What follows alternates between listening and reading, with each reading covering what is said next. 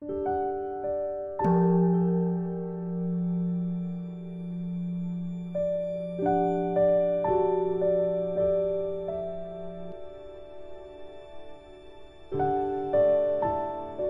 家好，很高兴又到了我们一起学习广论的时间了，请大家要殊胜的发心。那么今天呢，要学习广论三百六十九页的最后一行。那在广论的校订本是七十九页，是在第六行。准备好了吗？那我们要一起看原文喽。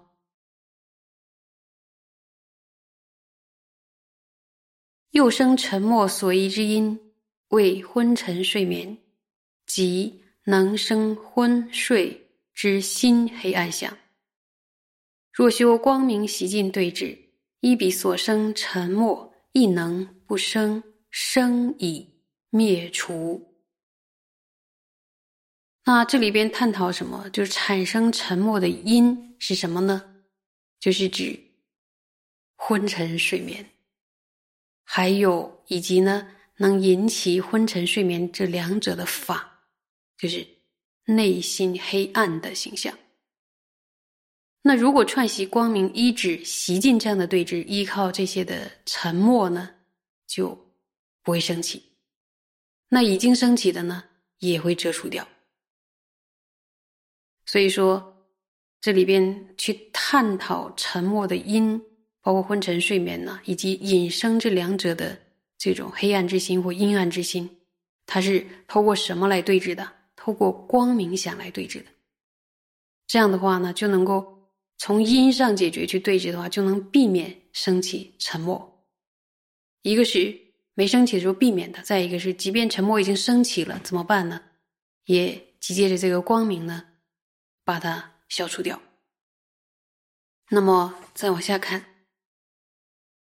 声闻地说：威仪应经行，善取名相，数修比相，以及随念佛法僧戒舍天六种随意，或以所于清净所缘真实测举其心，或当读诵显示昏沉睡眠过患之法，或瞻方所。即月、星辰，或以冷水洗面等。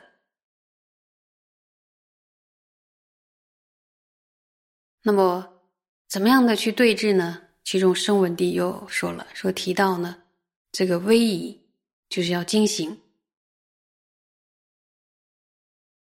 进行就是比如说原地踱步啊，就是思考法业或者绕佛，然后呢。他的行为就是要惊醒，然后并且呢，要在心中善加汲取光明的相状，然后要反复的串习，还有以及透过佛随念、法随念、僧随念、戒随念、舍随念，还有天随念六种随念，其中任何一个都可以。还有呢，就是或者以其他的清净的所缘，正确的振奋内心，以及呢，还有什么呀？就是。把开示昏沉啊、睡眠过患的这些的众多的法药作为课诵来念念诵，还有呢，还有什么观视各方与明月星辰，还有用水洗脸等，这些方法是哪里提到的？是声闻地中提到的，对不对？那么就说。这都是对治沉默的办法，比如说起身经行，这个起身经行一定是就是不能再坐坐着，它应该是比较严重的时候要要要舍坐上修，要起起来经行。然后还有像坐一太阳和月亮的光明像，这个光明像呢，就是有的时候坐一次，哎，想一下好像也不是很明显，或者说无法对着那种那种沉暗。那么就要反复的做一多次的圆念那个光明，为什么要一次一次？因为一次哎没管用，要再一次再一次，让那个光明呢能够稳定，能够清晰，甚至是非常的光亮，这个光明相。然后还有就是随念佛法僧三宝啊，这个前面讲过了。然后还有戒律，然后还有布施啊、天啊等六者，其中之一都可以。还有什么？想一想，有没有记住啊？就是还有思维其他的内心感到欢喜的清净所愿，一定要是清净所愿。然后借此怎么样提升心力呀？还有什么？还有就是读经，对不对？读什么经啊？阐释有关昏沉、睡眠等过患的经论。有的时候呢，记得以前学习的时候，我们都喜欢把一段经典抄下来，抄在一个小本子上，然后或者每天念，所以这也是一个很好的办法。那除此之外还有吗？啊，你从座上下来之后，为了对峙昏沉，说眺望远方，还说不行啊，我住的地方太低洼了，我眺望不了远方。那请你抬头往天上看，你总能看到天上的月亮、星辰等等。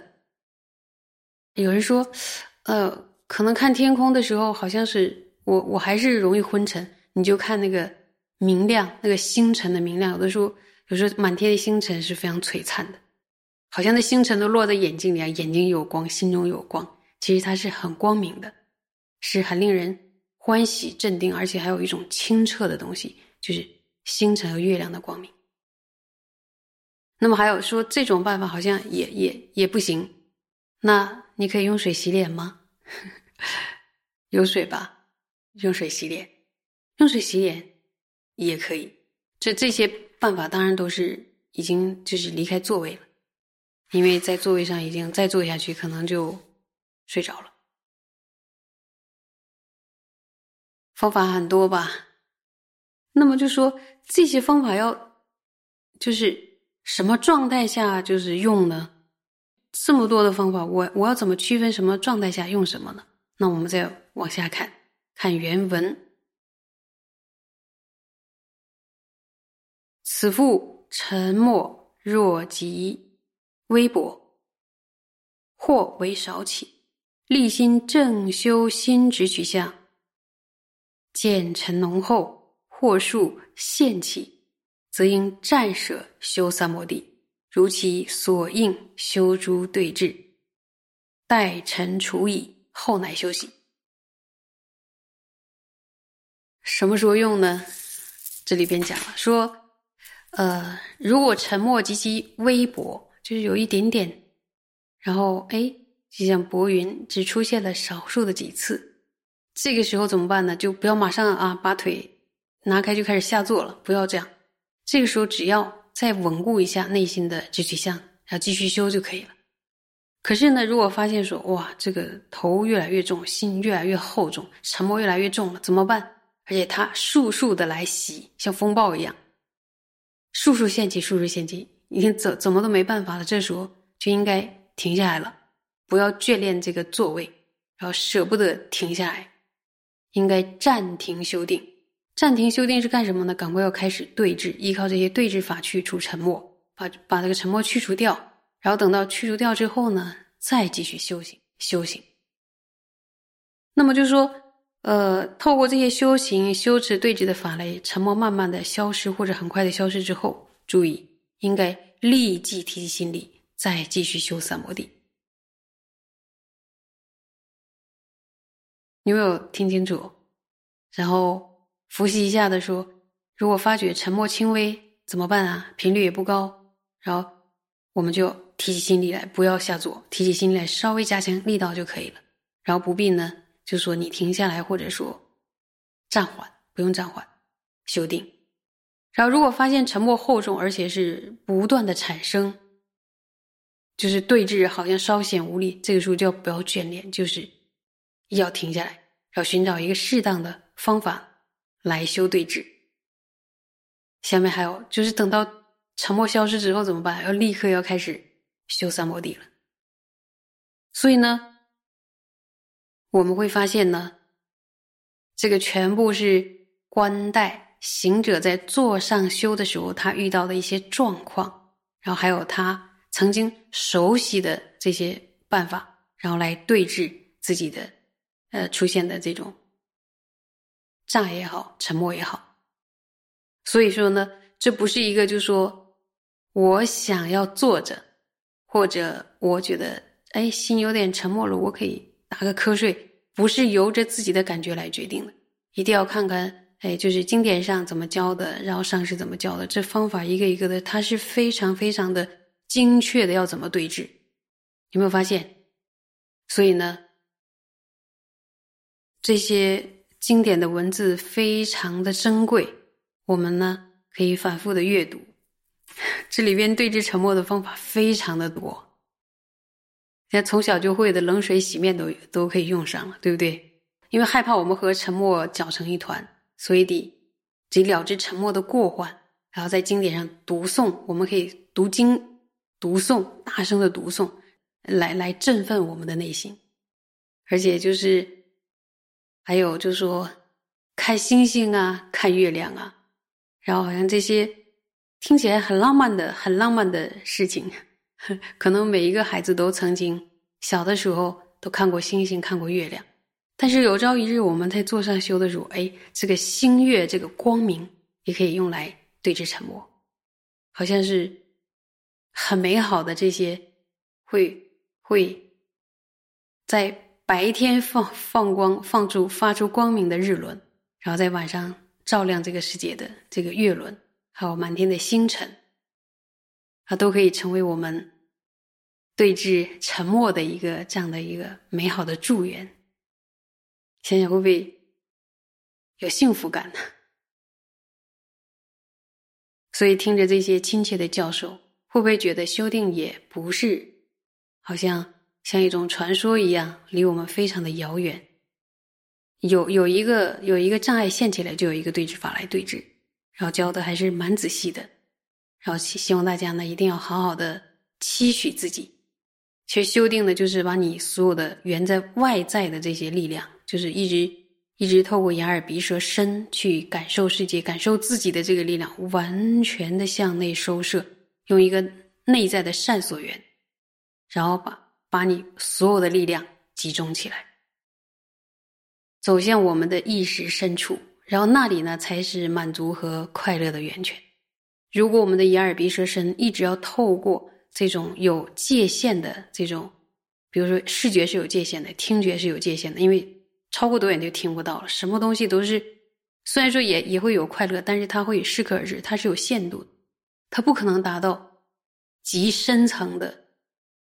喜悦，或者极深层的自在，而修持摩他呢，就将我们所有的力量回归于内心，向内走，就像意识深处走的时候，我们才能够会遇到那种深沉稳定的喜悦，然后把浅层的这些焦虑或者这些负面情绪或者打打结的这些见解也好，感受也好。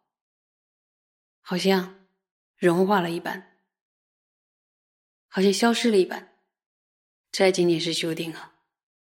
如果用后面的再修比波舍那呢，更更了不得了。所以，与其对这个世界的状况叹息，与其呢用一层一层的忧愁和焦虑来复辟自己的心，不如振奋起来修行正法。有没有发现，每次研讨广论的时候？